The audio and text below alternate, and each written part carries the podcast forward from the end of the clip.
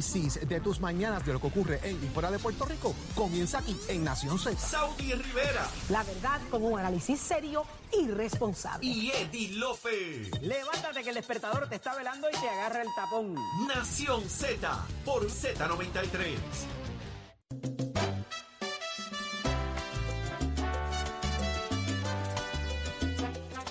Eso, Cherito. Ahí está. Vamos a hablar de inmediato con el licenciado Leo Aldrich, que ya está con nosotros en línea telefónica. Muy buenos días, licenciado. día. Buenos días, Saudi, para ti, para Eddie, para Jorge Suárez, para toda esa gente que nos escucha aquí. Un privilegio estar con ustedes. Que es que Achero está musicalizando y entonces pues nos pone esas canciones y uno se pone como, ¿verdad? Eh, eh, eh, medio cocoleo. Licenciado, hay una hay un tema que comenzó en la mañana, hoy bien temprano acá en Nación Z, que nos tiene a todos sumamente preocupados y no es para menos. Estamos hablando de que han salido informes de que los niños de cuarto grado y octavo grado específicamente han demostrado una deficiencia muy alta en matemática, en lectura, y esto nos preocupa mucho. Y eso se agravó, y. Saudi, eso se agravó sin duda alguna durante el periodo de la pandemia, durante Correcto. el COVID-19, cuando se cerraron las escuelas, nosotros aquí en este espacio hicimos un llamado a pesar de todo, ¿verdad? De toda la, la- el miedo que había justificado, ¿verdad? De toda la incertidumbre que había también justificada que lo primero que debían abrir y lo último que debían cerrar eran las escuelas. Las escuelas no solamente es un maestro diciendo lo que dice el libro, repitiendo lo que dice el libro, eh, la escuela es ecosistema y en términos educativos, cuando hay un, por ejemplo, un niño o una niña tímida, y Jorge sabe de esto porque es profesor, eh, lo que hace es que después de la clase dice, oiga, profe, disculpe que lo moleste, es que no entendí ese concepto, usted me lo puede explicar de nuevo. O lo que hace es que va donde un amigo, a donde un, un otro estudiante y le dice, oye, chico, chica, tú me explicas esto que no lo entiendo bien, o lo discuten, o, tienen un tipo de intercambio que es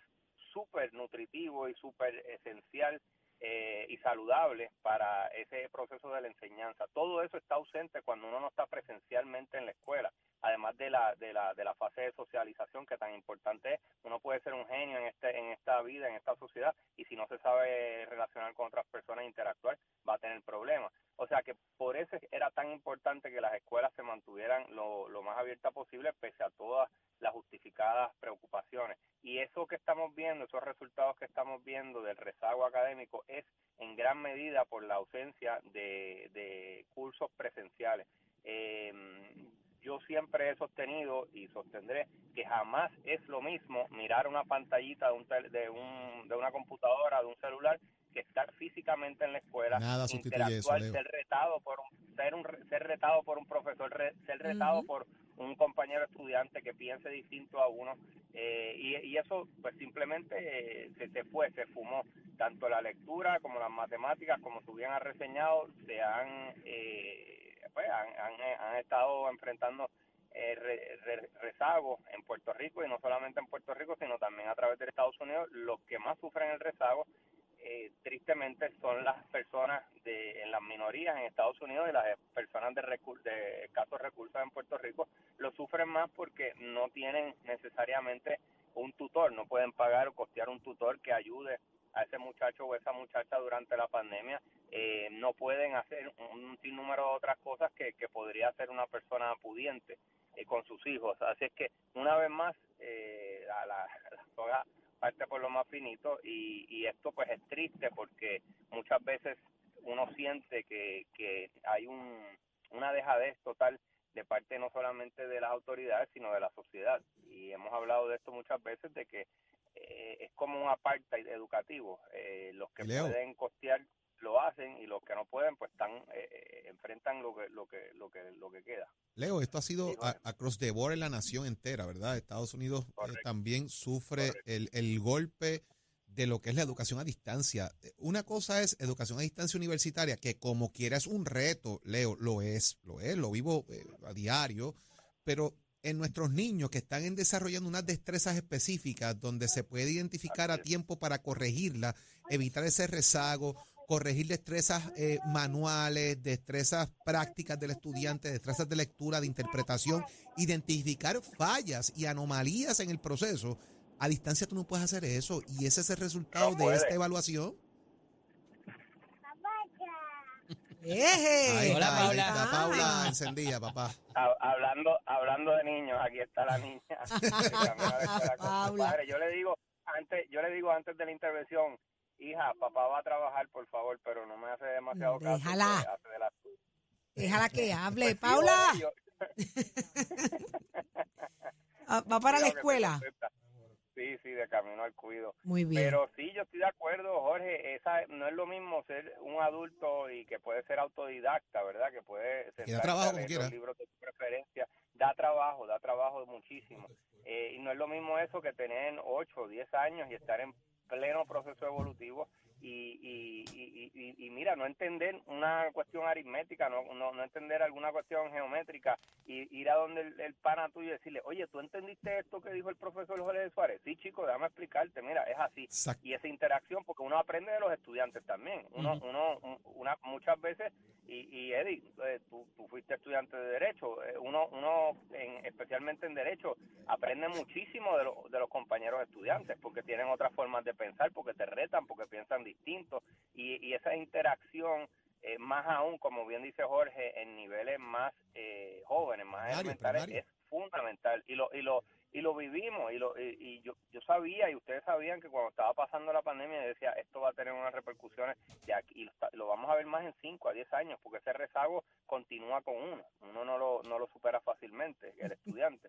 Eh, así que va a ser complicado para desarrollar esa fuerza esa fuerza trabajadora que tanto Puerto Rico necesita eh, y, y- y creo que, que las autoridades como que no le hacen caso a esto como que le- en buen en buen puertorriqueño como que le, le pichean Claro, sí, y, esta, y esto lo estamos viendo en diferentes cosas, ¿verdad? Y, y el asunto también de los tiroteos en, en, en las escuelas de los Estados Unidos me parece que también es un producto, un byproduct de esto. Sí, o, o sea, cuando hay una frustración y cuando uno, eso sin duda es parte de cuando hay una frustración ¿no?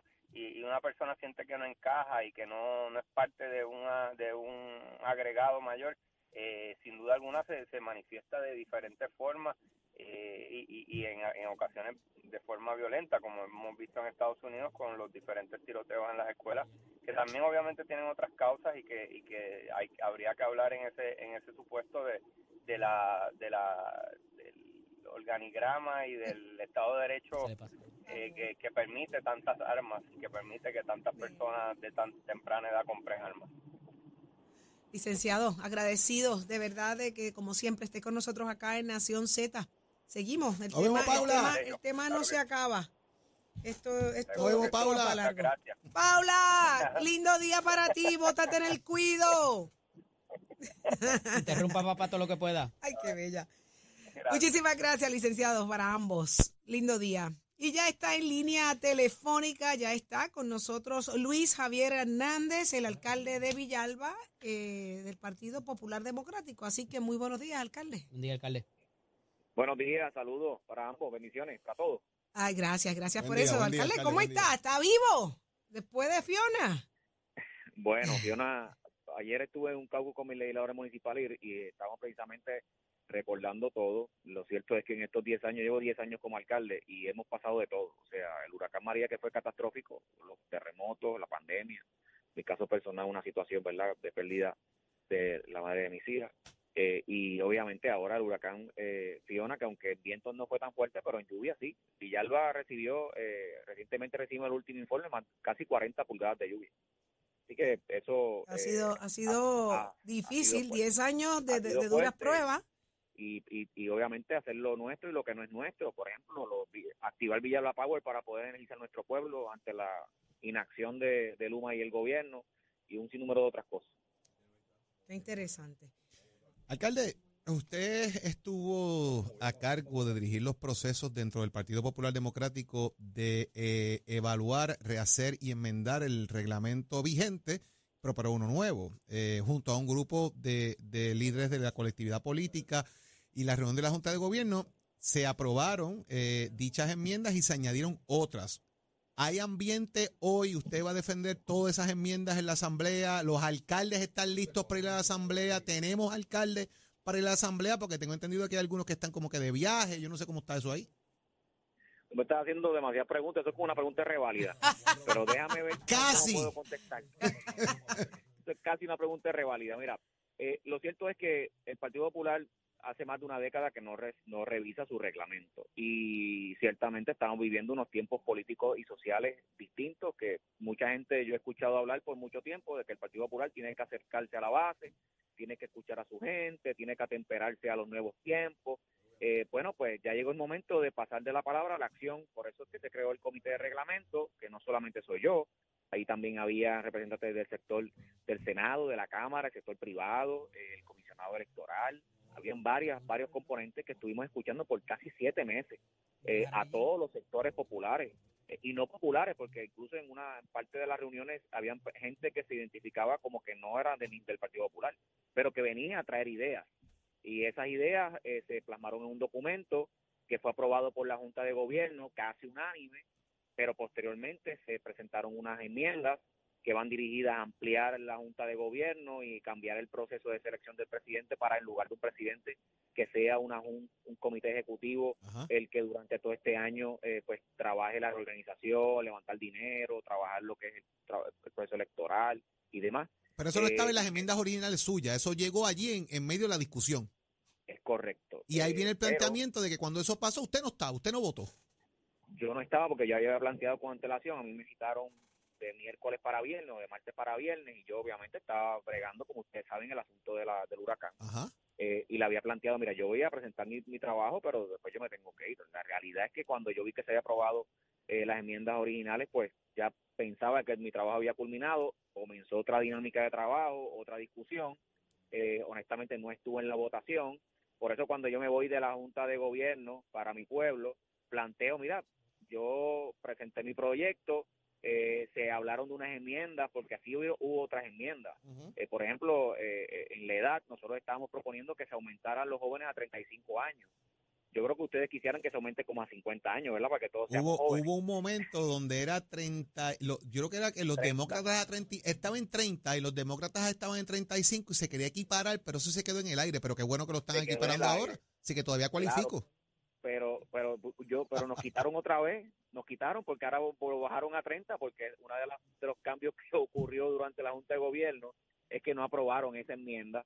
Y yo la respeto verdad pero obviamente eh, no no les pedí que tuvieran deferencia con el trabajo que habíamos hecho eh, pero siempre ah, reconozco yo soy eh, institucional verdad y reconozco que la junta de gobierno tiene un poder por encima de, de un comité para hacer un- unos cambios. Yo lo que pido, ¿verdad? Y, y es lo que he estado durante todos estos días eh, con mis compañeros escuchando. Los compañeros tienen muchas dudas.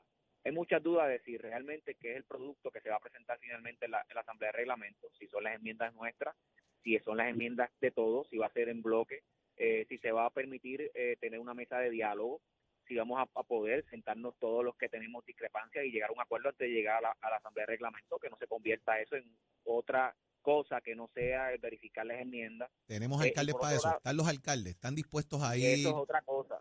Por Ajá. otro lado, los alcaldes, que no se le había consultado, obviamente yo represento a los alcaldes, pero una vez se toma una decisión tengo que consultársela a ellos. Y los alcaldes me han planteado que muchos de ellos no están preparados, otros ya tenían otros compromisos, otros están trabajando con el tema del, hura- del huracán O sea que se puede mover la fecha otra vez, alcalde. ¿usted Ay? Dios mío. Bueno, lo que pasa es que pues, esto es parte del proceso cuando hay decisiones que, que tienen que implementarse por otras personas. Nosotros los alcaldes somos los que reclutamos los funcionarios, hacemos el proceso selectivo, enviamos los Los delegados. Pero delegados. están Eh, atrás, Alcalde, alcalde. usted acaba de decir todos los que tenemos discrepancias.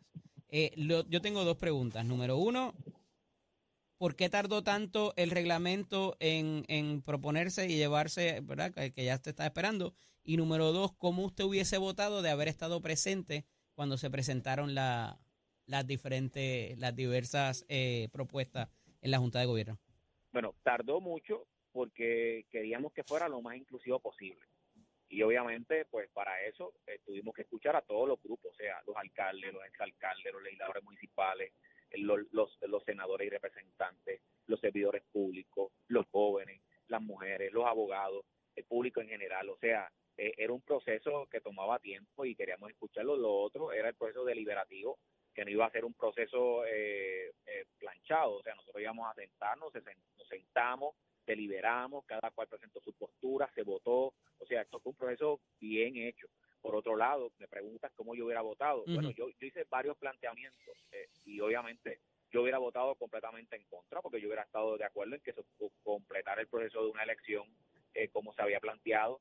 No obstante, como te dije, yo siempre voy a defender la, la, la institución. Y al final del camino, lo que se presente, pues hay que analizarlo, no por lo que uno crea y ni le convenga, es por lo que uno, No por lo que uno crea y le convenga. es lo que le convenga al Partido Popular Democrático en estos momentos. Interesante.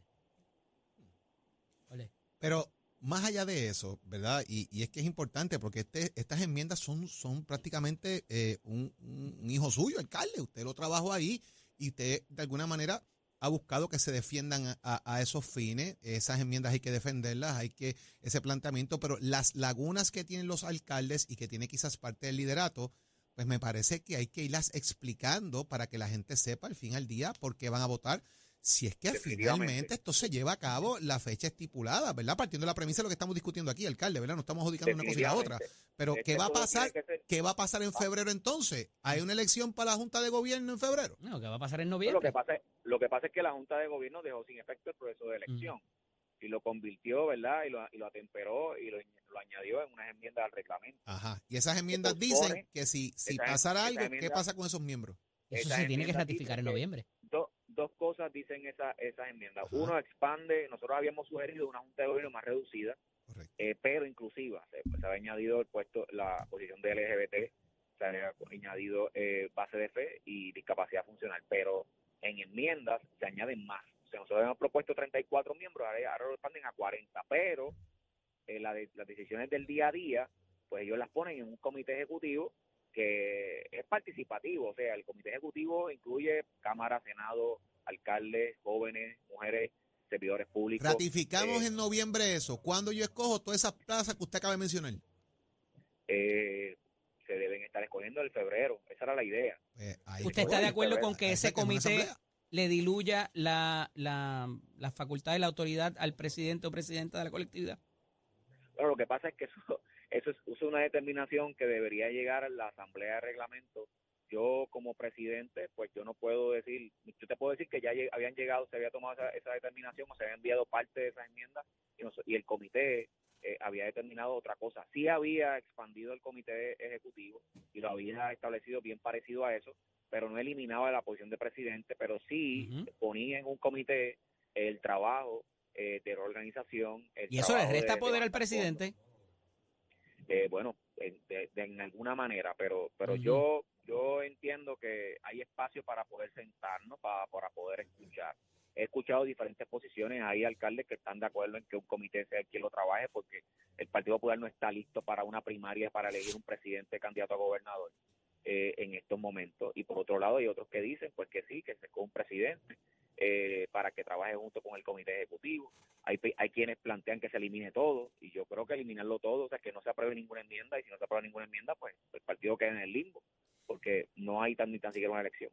O sea, Ay. hay, hay que sentarnos. Hay, Hay que sentarnos, la verdad sentarse, que hay pero, mucho- pero, pero hay mucho trabajo, alcalde, y ahí tienen el sentido de urgencia encima. La colectividad está buscando, pidiendo qué va a pasar.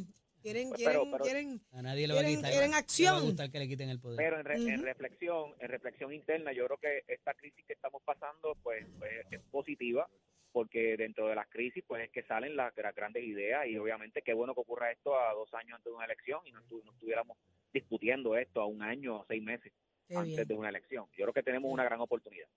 Alcalde Luis Javier Hernández, muchísimas abrazo, gracias alcalde. por estar Gracias. con nosotros acá a en. Nación Z. Siempre a su orden, esta es su casa. Cómo no. Un abrazo. Gracias, Miri. Ustedes mañana a las 6 de la mañana tienen un compromiso con nosotros. Nación Z, Saudi Rivera, Jorge Suárez, Eddie López y mucho más. Así que será entonces hasta mañana. Excelente día. Somos du- du- du- duros en entrevistas y análisis. Nación Z. Nación Z. Por el La Música y la Z.